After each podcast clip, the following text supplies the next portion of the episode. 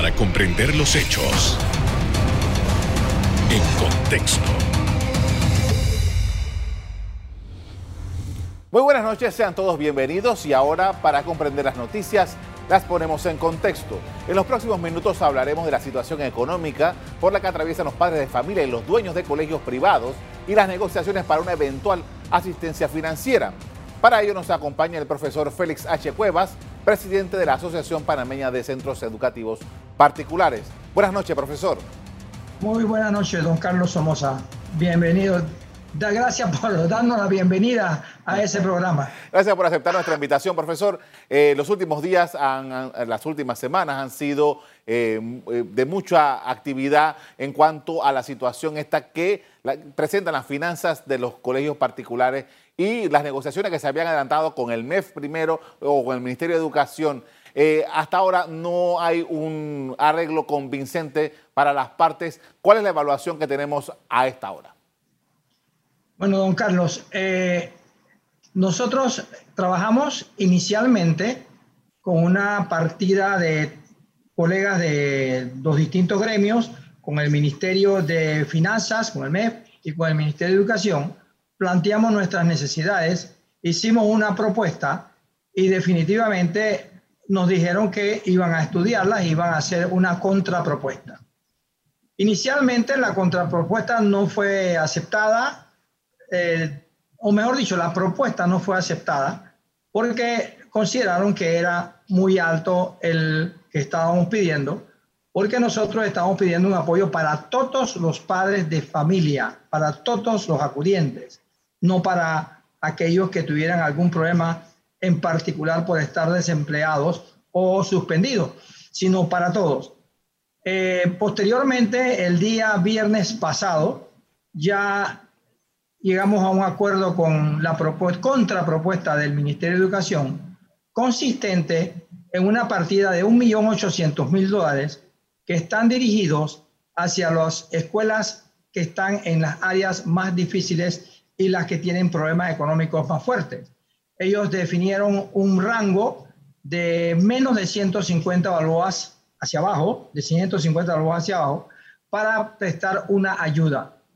La ayuda del Ministerio de Educación va a ser, según lo que está propuesto hasta este momento, de una partida de 2.000 balboas por centro educativo dirigido hacia los padres de familia. Ahora bien, eh, el Ministerio de Educación sí está en acuerdo con el MEF de que esa partida debe ser para ayudar a los padres de familia que tienen problemas de morosidad. Ellos quedaron eh, de acuerdo con nosotros en que ellos van a canalizar y van a hacer la logística para tratar de que esa ayuda llegue a las escuelas vía padre de familia, que es lo que se quiere, para que los colegios puedan hacerle frente a las planillas debido al problema que todos conocemos de mucha gente suspendida, de gente que está eh, sin trabajo eh, y, todas esas cosas que nosotros conocemos. Profesor, entonces, eh, un, poco, para comprender bien el asunto. La propuesta que, la contrapropuesta que va a presentar el Ministerio de Educación es, va centralizada, dirigida exclusivamente para padres de familia que tengan problemas de empleo en este momento, pero que además el costo de la mensualidad no pase de los 150 dólares.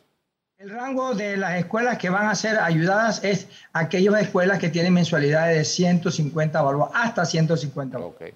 Acuérdese, don Carlos, que nosotros, un grupo significativo de colegios, especialmente del centro de Panamá, más de 120, nosotros dimos un descuento a los padres de familia para que el cambio de la presencialidad a la virtualidad surtiera un efecto en apoyo de los acudientes en sus mensualidades. Nosotros lo que siempre tuvimos en mente era que si nosotros hicimos un descuento que pudiera, podía ser en muchos casos 20, 25, hasta 30% de descuento, que el gobierno o las autoridades ministeriales dieran también una parte de apoyo hacia el padre de familia, de manera que el tercio restante, el padre de familia le fuera más fácil de enfrentar. O sea, dividir la mensualidad entre el aporte que nosotros estamos dando solidario del descuento, el aporte eh, del Ministerio de Educación, en este caso, porque la partida, hasta donde sabemos, está saliendo de un cambio de partida que hizo el Ministerio de Educación con autorización del MEF para hacer llevar esto, y entonces le toca al padre de familia un resto, un tercio, por decirlo así. No, es, no exactamente, pero una tercera parte del pago.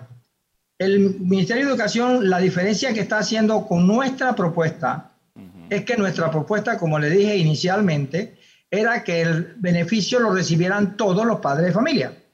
El Ministerio de Educación y las autoridades que estábamos en la mesa nos hicieron entender de que ellos querían segregar a los padres de familia que eran funcionarios públicos y que estaban cobrando su salario, que no querían darle el apoyo a aquellas personas que todavía mantenían su contrato de trabajo completo.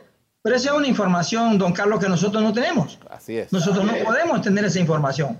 Entonces, llegamos a un arreglo en el sentido de que sea el mismo Ministerio de Educación con la autoridad del MEFI, con la DGI y con las autoridades pertinentes que tienen la información de quiénes son empleados públicos, quiénes están trabajando, incluso por el Mitrael también pueden trabajar, recibir aquellos contratos que no están suspendidos y que siguen vigentes.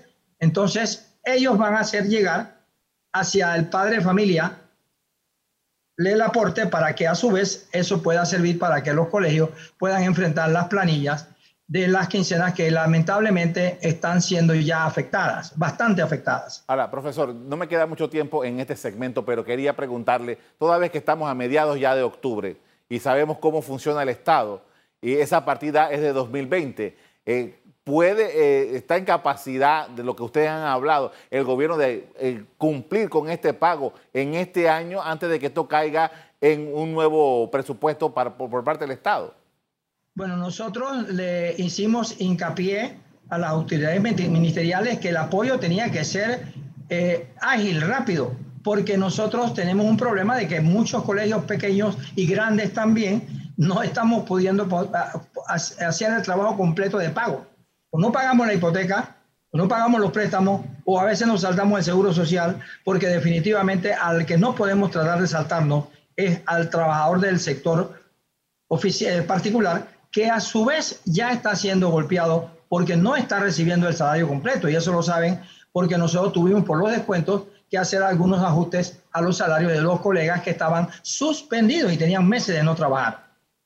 Entonces nosotros sí le, perdón, nada, le insistimos, ellos dijeron que iban a hacer todo lo posible porque esto llegara y no cayera, como bien lo plantea usted, en vigencia espiral. Con esto, profesor, vamos a hacer una primera pausa para comerciales. Al regreso seguimos analizando las condiciones de los colegios particulares y las posibilidades de pago de los padres de familia en medio de la crisis sanitaria. Ya volvemos.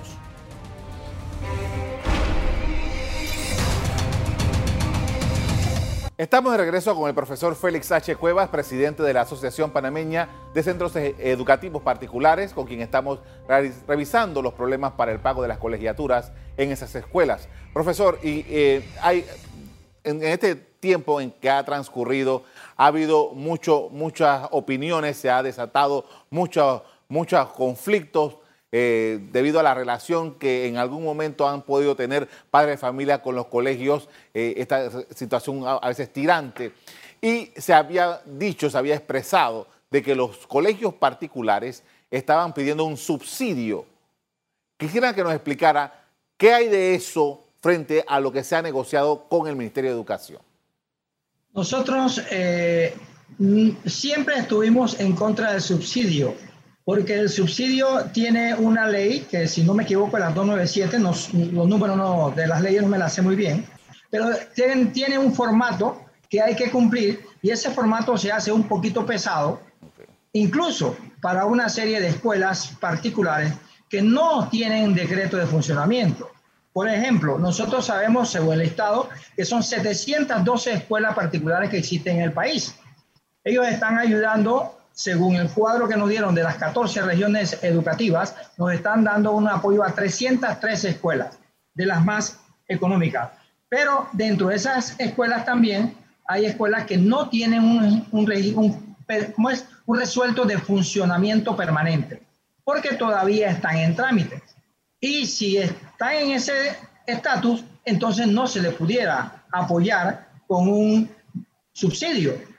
Pero las autoridades hicieron, la, tomaron nota de eso y se comprometieron a que esas escuelas darle todas las facilidades para que rápidamente puedan cumplir con los requisitos que le hacen falta, obtener su resuelto de funcionamiento y en adelante ya funcionen bien, pero que lo van a hacer todo lo posible por ayudarlo, para que esa ayuda no se le quede corta.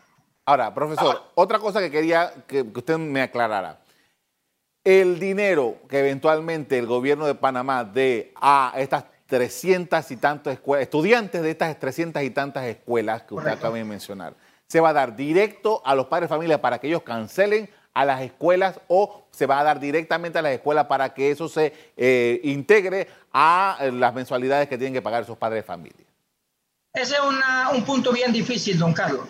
Nosotros eh, quisiéramos, y lo manifestamos de esa forma, que hubiera una logística para que ese dinero no fuera únicamente expuesto en la, en la mano de los padres de familia sin ningún control, porque pasaría lo mismo que ocurre con la beca universal, que el padre de familia la puede utilizar, la puede utilizar con los colegios, pero en, en un alto porcentaje no la usa esa vía.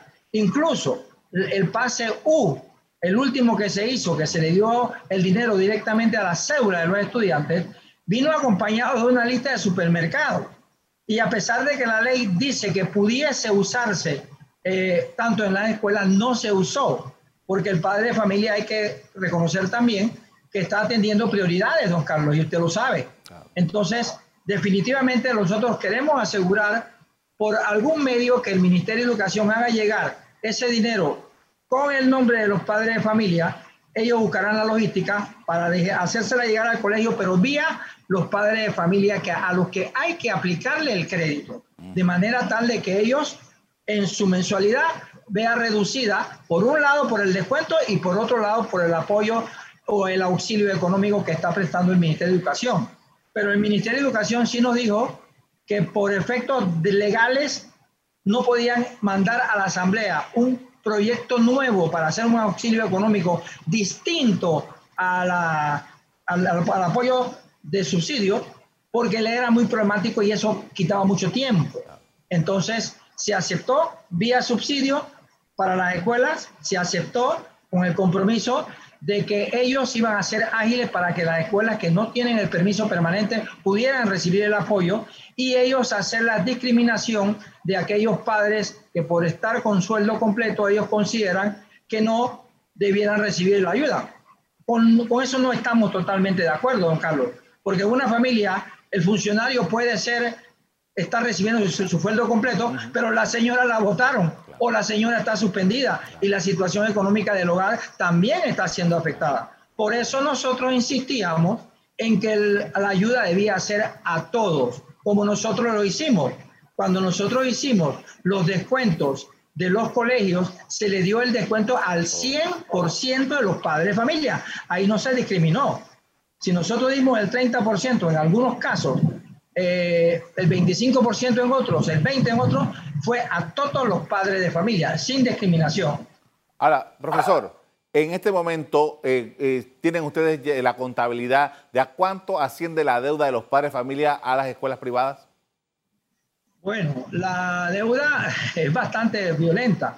Solamente en el sector de APACEP, que es el grupo que yo represento, cuando hicimos la encuesta, la morosidad a septiembre estaba cerca de los 2 millones de dólares. La morosidad. Eh, y, y eso proyectado a fin de año, estamos hablando de por lo menos un millón de dólares más. Posiblemente, esperemos que no ocurra esto, don Carlos, porque supuestamente ya están nuevamente reintegrándose algunos padres de familia a sus trabajos y esperemos que en el mes de septiembre, octubre y noviembre cambie la situación y puedan cumplir con los compromisos en las escuelas que tienen. Nosotros queremos dejar claro, nosotros hemos hecho un apoyo. Yo tengo un informe aquí, por ejemplo, que solamente en descuentos, un colegio, uno, en los descuentos que dio, dio por descuento 80 mil dólares en descuento. Otra escuela dio 29 mil dólares en descuento. Otra más chica dio 13 mil dólares en descuento. Entonces, nosotros los colegios realmente hemos hecho nuestra parte, hemos dado el apoyo. Entonces, eh, queremos que el apoyo del sector oficial sea un poquito mejor. ¿Por qué? Porque que los estudiantes se vayan al sector oficial es muy costoso para el gobierno. Don Carlos, un muchacho en el sector oficial le cuesta, cifra dada por el Ministerio de Educación, 2.400 balboas anuales. Nosotros, con 160 mil muchachos, los padres de familia le están ahorrando 384 millones en planillas al Ministerio de Educación.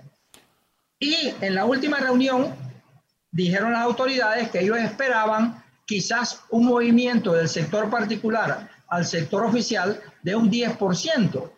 Un 10% son 16 mil muchachos.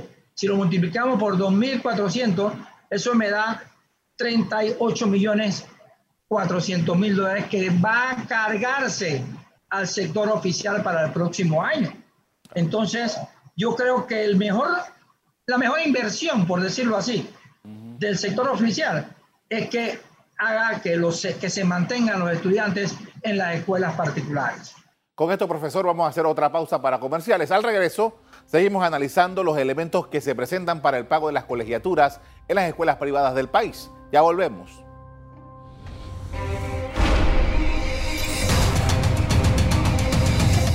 En la parte final estamos de regreso con el profesor Félix H. Cuevas, presidente de la Asociación Panameña de Centros Educativos Particulares. Profesor, eh, nosotros hablamos hace como dos o tres meses probablemente y usted me decía en aquel momento, cuando se estaba discutiendo el reingreso, el reintegro de las clases, esta vez por la vía eh, de la Internet, que ustedes no eh, habían resuelto no desconectar a ningún estudiante. Y parece que esto ha sido la norma. Ahora bien, Estamos a mes y medio de que concluyan las clases. ¿Qué pasa con esos padres de familias que no han pagado? Yo he escuchado testimonio aquí de otras asociaciones de, eh, em, de colegios particulares que dicen que hay casos en que personas no han pagado más allá de la matrícula. ¿Qué pasará con esta situación? Bueno, nosotros eh, aceptamos un compromiso desde que comenzamos con el Ministerio de Educación y con ACODECO también lo hicimos, y aceptamos un compromiso de no desconectar a los estudiantes de las plataformas. Pero una cosa es desconectar al muchacho de las plataformas y no darle el servicio, lo cual es totalmente negativo, estamos totalmente en contra de eso. Y a pesar que usted, de lo que usted dice, que es totalmente cierto, hay padres de familia aún que ni siquiera han pagado el mes de marzo. Estamos en el mes de octubre. Entonces usted se puede dar cuenta que tenemos un poquito de presión en ese sentido y lo que sí vamos a hacer, y es lo que acordamos, no vamos a eliminar la plataforma, pero sí vamos a empezar ya a presionar con las notas, de manera tal de que el padre de familia haga un sacrificio para poder ver sus notas y él pueda hacer un arreglo, hacer un abono, hacer cualquier acción acercándose al colegio y a las administraciones para nosotros darle la facilidad de posteriormente tener ese acceso a las notas, pero no hemos acordado hacer cierre de plataformas a los estudiantes que deben. Ese es un compromiso que hemos adquirido.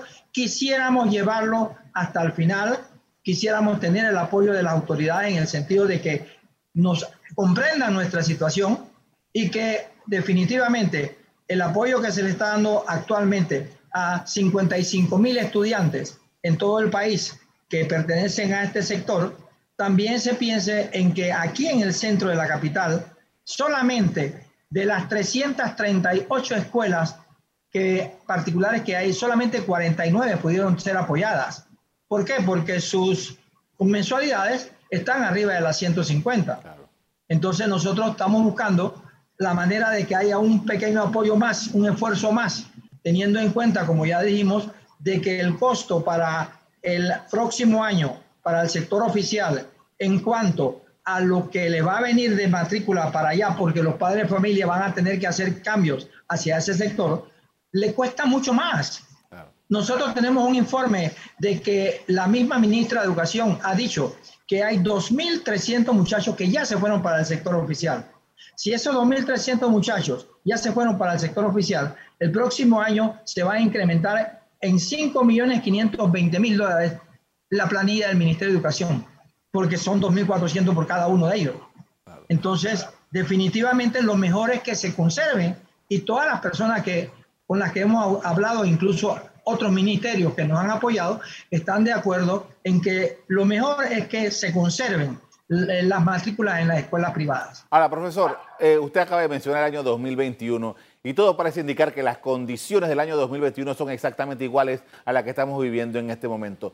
¿Cómo se ve la situación para los eh, colegios particulares? Bueno, de este punto de vista, hay varias acciones ahí que analizar.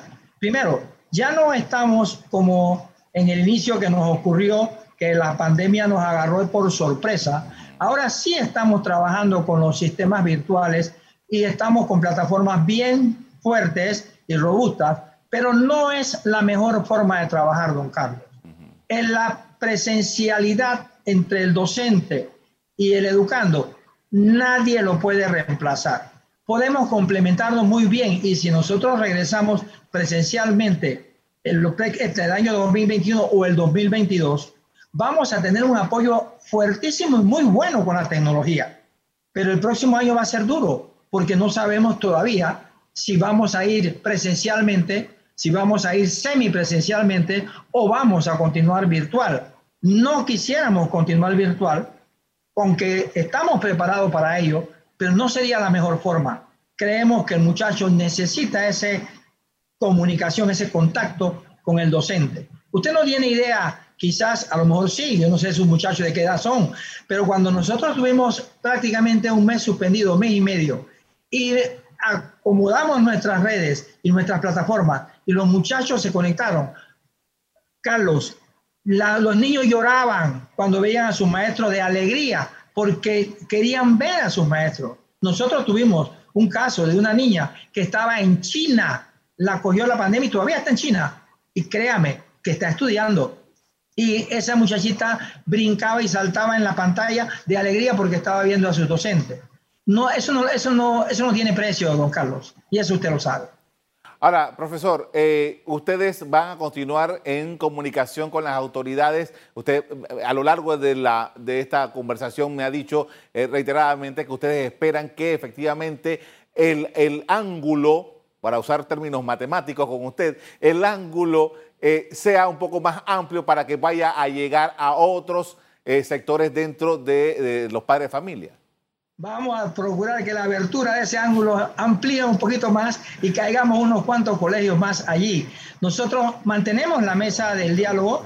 El Ministerio de Educación y el MEF se comprometieron que para esta semana que viene, aproximadamente el jueves, nos dijeron que iban a hacer lo posible, por supuesto, depende de de cómo esté la situación y la salud del señor ministro del MEF, hacer una reunión nuevamente con el mismo ministro del MEF, don, eh, eh, ahí se fue el nombre, Alexander, don Alexander, con la ministra de Educación y con los gremios para tratar de ver qué otro aporte se puede dar. Hasta el momento el aporte que tenemos lo dio el Meduca, sacando partidas de acuerdo con el MEF de algunos otros sectores y canalizándola. Usted sabe que eso se hace y legalmente se puede hacer. La señora ministra dio hasta donde pudo. Ahora nosotros creemos que el MEF pudiera dar un poquito más, porque nosotros somos conscientes de que estos padres de familia que representan 384 millones de dólares de ahorro al año al Estado, también encima pagan sus impuestos, pagan seguro social, pagan el, seguro educativo, pagan eh, el, ITBM, que el, acuérdense que el ITBM era de 5% y se aumentó a 7 en el gobierno pasado porque ese 2 de, de diferencia era para las escuelas. Y lo que yo creo que lo estamos usando es otra cosa. Claro, al menos así fue que se vendió en ese momento. Puede que eso fue lo que se dijo. Y de ahí fue donde salió la famosa beca universal, si usted se acuerda. Claro. Ahora, profesor, eh, eh, finalmente quisiéramos saber eh, cuáles serían lo que ustedes han presupuesto, porque por supuesto que cada año escolar implica un gasto tremendo para los padres de familia.